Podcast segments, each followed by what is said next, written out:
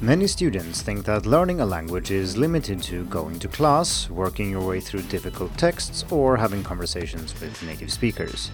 These all contribute to your learning, but learning is not limited to things you can schedule in your calendar. If you think of it like that, you'll miss so many learning opportunities.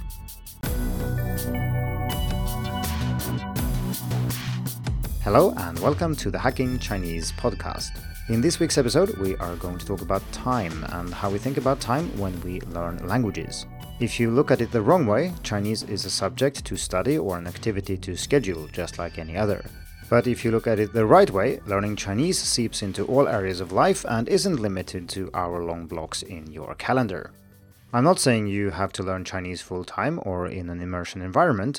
I'm simply saying that the way you look at time and how you spend time when learning a language influences how much time you have available, and that also influences how much you learn. And this is true regardless if you're very ambitious and want to spend almost all your time learning Chinese, or if you're very, very busy with other things and only have a few hours a week. You still want to be efficient because you want as much gain as possible for every unit of time you invest. And of course, it's important to study the right thing at the right time, which is what we will talk about in this podcast episode.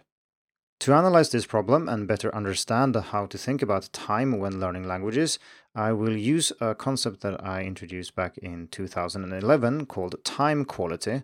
And this encourages you to think of time not as a fixed uniform resource, but rather as something that has different levels of quality. So we have high quality time and we have low quality time, and you can use these in different ways for learning Chinese. So, high quality time is time where you can do anything you want. That is related to language learning, of course. You can think of time quality in relation to other things than language learning, but obviously we're talking about learning Chinese here, so that's what we will focus on. So, high quality time is then when you can do anything you want. You have the time, energy, resources, and so on to engage in any learning activity you want. Of course, we are seldom completely unrestricted in this way, but let's imagine that you have two hours this afternoon where you have nothing else planned. You have access to a native speaker if you want to, you have access to the internet, study materials, anything you want. For many students, this is the only kind of time that counts. When you have an hour or two, you can sit down and do something. You can read your textbook, you can study grammar, learn pronunciation, talk with a native speaker, and so on. And it goes without saying that if you think like this and you also have a full time job and you have a family and so on, you won't have that much time left for learning Chinese. But even if you don't have that many commitments and maybe study Chinese full time, there's only a certain amount of this type of learning that you can cope with in a single day. So most people can't just schedule eight hours of this type of studying in a day and then just go and do it. It simply doesn't work, and we will burn out pretty quickly if we do that. So, low time quality then means that circumstances limit you in some way. So, maybe you don't have enough time to sit down and do these things, or maybe you don't have access to someone to talk to if you want to practice pronunciation or speaking or something related to that, or you simply don't have access to the internet and the learning resources you're used to. It could also be other external factors, such as if you're on a bus or on a train, or maybe you're driving. There are certain things you can't do. So this time is not of the highest quality, but it still has some quality and can be used for certain things. So, looked at the right way, this kind of time can still be used for learning Chinese, albeit not in the same way. The key insight here is that all activities where you engage with the language contribute to your learning, but that different activities require different time quality. And when thinking about this, the principle should be to always use time with as low quality as possible while still allowing you to engage in the activity. This might sound a little bit odd at first, but if you think of time as a resource, of course you want to use the lowest quality time first and save the high quality time for activities that really require it. Let's look at a very simple example just to show you what I mean. So let's say you have two hours a day to study Chinese, and one hour is at home just before going to bed, and the other hour is during a commute. Maybe you drive, maybe you go by train or bus.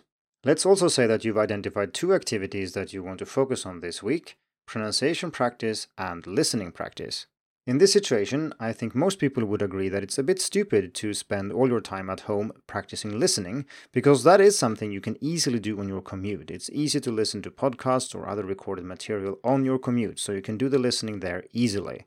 But the same is not true for the reverse case. You cannot study pronunciation in a noisy train, and doing so while driving can be outright dangerous. In this case, the time during the commute is of lower quality than the time at home, and so the principle we just looked at tells us that when we schedule an activity, we should use the lowest time quality available that still allows us to do what it is we want to do. So if we look at listening, for example, we can get that done during the commute, and then we should because that time is of lower quality than at home. Of course, we can also do the listening at home, but that would be wasting high quality time. And that would, of course, limit the activities we can engage in that require that high quality time, such as pronunciation. To rephrase this and put it very briefly, don't waste time you could do anything with on things that you could easily have done on the bus instead. With this in mind, there is a simple procedure for how to plan your activities. So, first, you identify activities you should engage in to learn efficiently. And exactly what that means is beyond the scope of this article, but we did talk about a healthy, balanced diet for learning Mandarin in episode 42, so you can check that out if you want. Next, you should sort this list based on the time quality required with the lowest quality first. So, in our simplified example, listening requires time of lower quality than pronunciation practice, so it will come higher up on our list. Naturally, this is not a one-dimensional thing, so you can have several types of low-quality time, but that is a little bit overly complex and not really necessary. I'm mostly after getting at the things that you can do while doing other things, and the things that you really have to focus on completely, i.e. that require high-quality time. Next, you should try to go through and analyze your daily and weekly routines to identify what kind of time you have available and when. This is also a bigger topic that I cannot cover in this episode, but I did write an article about it called The Time Barrel How to Find More Time to Study Chinese, and I put a link in the description. Finally, it's time to plan your activities, and then you should plan your low quality time first and save the high quality time for activities that truly require it. You can also approach the problem from the opposite direction while still relying on the same principle, and this might make more sense to some of you. And then the principle is simply to schedule the most demanding activities first. So if you have things that require really high quality time, make sure that those get done. Make sure that you use your high quality time for these things and then figure out how you can use the lower quality time to get everything else done. These two approaches are of course opposite in a certain sense, but they lead to the same result. And personally, I prefer to look at each activity and see what kind of time slot I can use to complete that specific thing rather than the other way around. But your mileage may vary and you might want to try both and see whichever works best for you. So let's look at some concrete examples of what this might look like. And these examples are not revolutionary. I'm not claiming to have come up with something new here. This is just a way of looking at time and making sure that you really do study the right thing at the right time. Example number one is to distribute your vocabulary learning across the day by carrying around vocabulary wherever you go. So this probably involves some kind of spaced repetition software, maybe Anki, maybe Skritter, maybe Pleco, maybe something else. But the point is that you review characters and words and so on, whatever you fancy, spread out over the whole day. You don't do it in the evening with high quality time in front of your computer, maybe, because that time you could have used for something else. So doing it there is kind of a waste of time quality. Instead, you find really low quality time, but not so low that you can't actually do anything with it. For example, if you're waiting for five minutes in a queue somewhere, or you're on the bus, or your friend is late for an appointment, or whatever it is, you can then chip away at your review queue. And if you do that consistently and you get into the habit of doing it when you have a few minutes to spare, you won't have to spend high quality time later. Example number two making sure that you always have something to listen to. And this is closely related to the example I brought up earlier, but listening is something which is mostly a matter of practice. The more you listen, the better. The more you focus on the content, the more you try to connect the spoken form to meaning and make sense of what's being said, the more you will learn. And of course, this requires focus, so maybe high quality time can be used, but you should also realize that low quality time can be used for listening as well.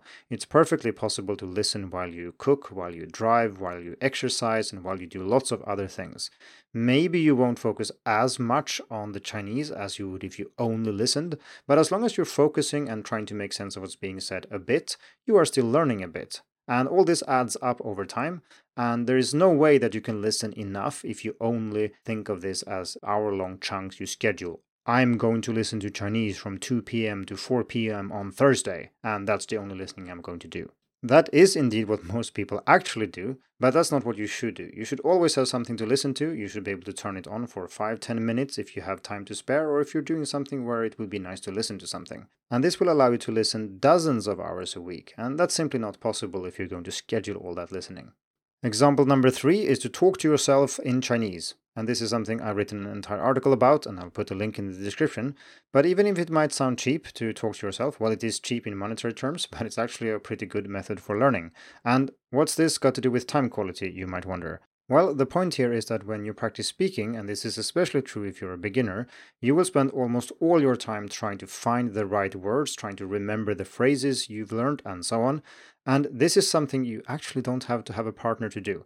Obviously, it is much better if you have a conversation partner because then you have a real need to communicate, but simply trying to think about how to say something can make it quicker to retrieve these words when you actually need them in a similar situation. And then you can actually just talk to yourself. And obviously, this requires time of much lower quality than actual conversation practice because you can do it with yourself whenever you want. Whereas with a conversation partner, well, to start with, you need another person and most of us don't have native speakers following us around willing to talk to us whenever we want. Please note that I'm not saying that it's better to talk with yourself compared with talking to another person.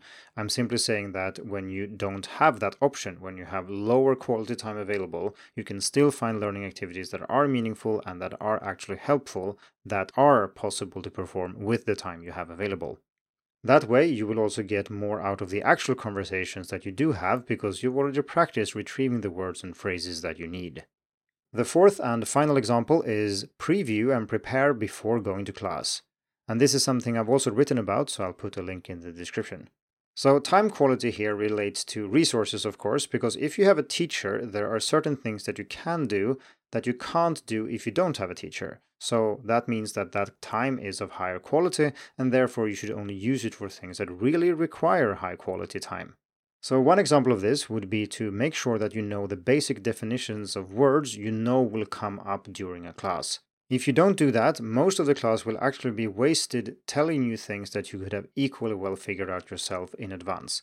So here, the high quality time in class is used to do something that doesn't require high quality time. You could have done it on your own. If you learned the basic definitions in advance, you could have focused on other things such as conversation practice. You would be able to understand more of what your teacher says and more of the text you're reading or if you're listening to something or whatever, but you would have gotten more out of the lesson if you had prepared properly properly. And while we're on the topic of teachers, I want to mention time quality from the teacher's perspective, because this, of course, applies when teaching or structuring courses as well. But it is a little bit trickier because as teachers, we can't really decide what students do. Uh, we can assign homework, we can tell them to do things, but depending on the institution and the class and the students, we might not be able to actually count on them doing everything we tell them. This means that some things that in theory could equally well be done at home, such as, say, silent reading, that's not something you actually have to have a teacher to do because you're reading silently. That's what it means. But on the other hand, we know in practice that if we don't do it in class, the alternative might be that people don't do it at all, and then reading in class might make sense.